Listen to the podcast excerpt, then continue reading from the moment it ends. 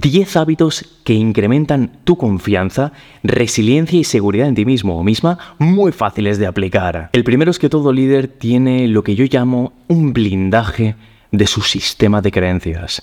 ¿Sabes lo que ocurre? Que cuando tenemos grandes metas y aún no lo hemos logrado, cómo nos vemos a, nuestro, a nosotros mismos y las metas que nos vemos alcanzando es muy susceptible. Sería casi como si fuera de vidrio, porque como aún no lo has conseguido, cualquier opinión al respecto puede destruirlo como si fuera un vidrio delicado. Por eso todo buen líder sabe que es su misión protegerlo con cuidado de opiniones de personas que opinan cuando aún no está terminado. Sería como si estuvieses construyendo un edificio y cuando tienes puestas cuatro vigas o cuatro cosas, alguien opinara al respecto. ¡Qué feo! Y incluso fuera a decir, a ver, esto se cae, ¿vale? Y se cae, ¿vale? ¿Por qué? Pues porque aún falta construirlo. Y un líder sabe de lo delicado que es un sistema de creencias. Por eso lo protege, lo cuida, lo mima. ¿Y cómo lo hace? Lo hace con afirmaciones, lo hace visualizando constantemente aquello que tiene que lograr. Lo hace escuchando al resto de personas, pero no aplicando lo que todo el mundo le dice. El segundo hábito es el que denomino cuando siempre se puede hacer mejor. ¿Sabes lo que pasa con los líderes que tienen grandes metas? Suelen ser muy perfeccionistas y aquí hay muchas veces que pierdes la confianza porque era tan perfecto en tu mente que luego lo ves en realidad como es y no es tan perfecto, pero un líder sabe que nunca es suficiente. ¿Sabes qué? Esto no significa que eh, seas alguien que se siente constantemente insatisfecho. No, no, no, para nada. Todo es feedback, todo es información que te da el mundo, tanto las veces que funciona como las, como las veces que no funciona. Esa frialdad asesina capta el feedback y hace que lo incorpores rápidamente a todo lo que haces. Otra cosa que suele hacer un gran líder es encontrar un enemigo. Ojo, no confundamos, ¿eh? No buscas al malo de la película, sino que sueles buscar algo que te indigna, algo que no funciona bien, algo que quieres cambiar, encontrar ese enemigo, ese reto en el terreno de juego, pero hacerlo sin demasiado ego tampoco. No lo haces para ganar a nadie, lo haces porque sabes que en el fondo lo que tienes tú que hacer va a aportar algo a alguien, va a aportar valor, va a ayudar a alguien. El cuarto hábito que desarrolla todo líder, porque sabe de lo importante que es el cuidado físico, es que siente que si falla a entrenar, falla en su trabajo. El deporte en tu vida debe ser una obligación y que si fallas en eso, fallas también en tu misión, porque dejas de trabajar en el activo más importante, que eres tú, y además en lo que externamente más se ve, tu cuerpo, pero por encima de tu cuerpo, tu salud. Otro hábito que te va a ayudar a ganar tremenda confianza es el hábito de pensar en un momento difícil qué haría tal persona. Y esa persona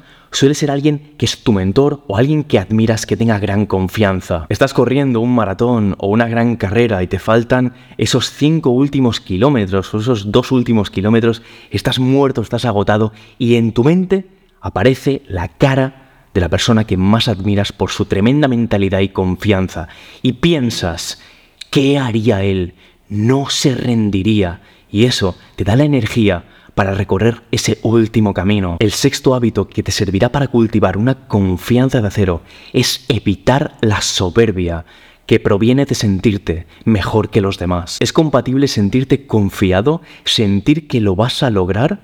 Es perfectamente compatible con sentir que no sabes nada, o que más que no sabes nada, que siempre te queda conocimiento y de valor por aprender. La técnica número 7 es el desapego ganador que no busca ganar. ¿Has notado que cuanto más deseamos algo, muchas veces repelemos a ese algo? Es como que se aleja, se ve muy claro en las relaciones, cuando tal vez te gusta alguien y te obsesionas demasiado acabas pareciendo necesitado. Lo mismo sucede con el dinero, acabas repeliendo al dinero cuando solo te concentras en que no tienes. Y cuando llegas al nivel de maestro en muchos deportes, sucede algo parecido. Por ejemplo, en el tiro con arco, no sé si has leído el libro El Zen en el tiro con arco, es un libro increíble, y de lo que habla básicamente es que cuando el arquero deja de querer dar en el objetivo y ya tiene la técnica perfectamente interiorizada. Ya no tiene que pensar en la mano que tensa, en la cuerda, en la flecha, en el tembleque, en el viento, cuando se desapega totalmente y deja la mente en blanco. La flecha da en el objetivo. En la vida sucede lo mismo. aunque valoramos y apreciamos nuestros objetivos, aunque los afirmamos y los visualizamos, entendemos algo totalmente indispensable. Nosotros, tú, no eres tu objetivo, no eres tus grandes metas, no definen quién eres. Y al crear esto en tu cabeza, creas ese halo zen que atrae esa meta sin querer conseguirla. Sabes, yo con mis alumnos siempre les digo lo siguiente, y es esto que te voy a decir ahora. ¿A ti te preocupa que vaya a llover? Eso va a suceder, porque es inevitable. Cuando haces todo lo que tienes que hacer para conseguir tus objetivos, trabajas tu mentalidad, aprendes todos los conocimientos que necesitas, te preocupa que lo vayas a alcanzar, igual que esa lluvia, que lo consigas, es inevitable, es una causa de la vida. Y lo que sucede con esto es que cuando ocurre, lo celebras, obviamente, pero tampoco lo celebras demasiado y lo normalizas, y eso hace que vuelva a suceder, y que sea no una vez que lo consigues tu logro, sino un constante éxito conseguido tras éxito conseguido. Naturalizas el éxito, lo normalizas y aunque lo aprecias, sabes que tú no eres eso. Hábito número 8. Saber que aquello malo que te ha ocurrido en tu vida realmente construye una historia más interesante. Eso malo que te ha ocurrido, ese gran obstáculo, ese momento de dificultad económica, de relación que fue un desastre, te va a dar credibilidad más adelante. No solo te va a dar el conocimiento para que mejores y trabajes, sino que te voy a creer yo más, voy a conectar más contigo cuando me cuentes tu historia, cuando vean lo que sufriste, porque veré tu proceso de cambio, tu capítulo de vida se vuelve más interesante. El noveno hábito es la rápida capacidad de aprendizaje y conecta con lo que te acabo de decir. Vimos lo importante que era el conocimiento, el aprender en un momento complicado, porque mejoraba tu inteligencia y tu confianza a la hora de conseguir ver el feedback que te da la vida. Pero aquí lo importante no es que solamente consigas ese aprendizaje de aquello malo que te haya ocurrido. Aquí la clave está en cuán rápido aprendes. Si haces durar mucho el momento de la caída, te sentirás que te mueves en un círculo constante de bloqueo. Pero si haces durar poco el momento en el que caes porque rápidamente implementas el aprendizaje que te ha dado este momento difícil de tu vida, te moverás de forma imparable hacia arriba, no en línea recta, sino en momentos donde bajas, pero luego subes, bajas, pero luego subes, porque el éxito sería como si eh, tú desde lejos, ¿vale? El éxito si fuera un gráfico lo ves una línea recta, pero si te acercas ves momentos de caída, porque realmente el éxito es así, con momentos de caída incluido. Y el último hábito es el hábito que no solo tiene alguien con confianza, sino que todo gran genio tiene que tener, y lo he denominado la inevitabilidad de los momentos duros de la vida y su conexión con la esencia de la existencia. Sabes, no me quiero poner aquí muy filosófico ni muy trascendental, pero una vez leí algo que me inspiró mucho y decía algo así como que la conciencia humana se podría definir como la oposición a la natural entropía. ¿Qué significa esto?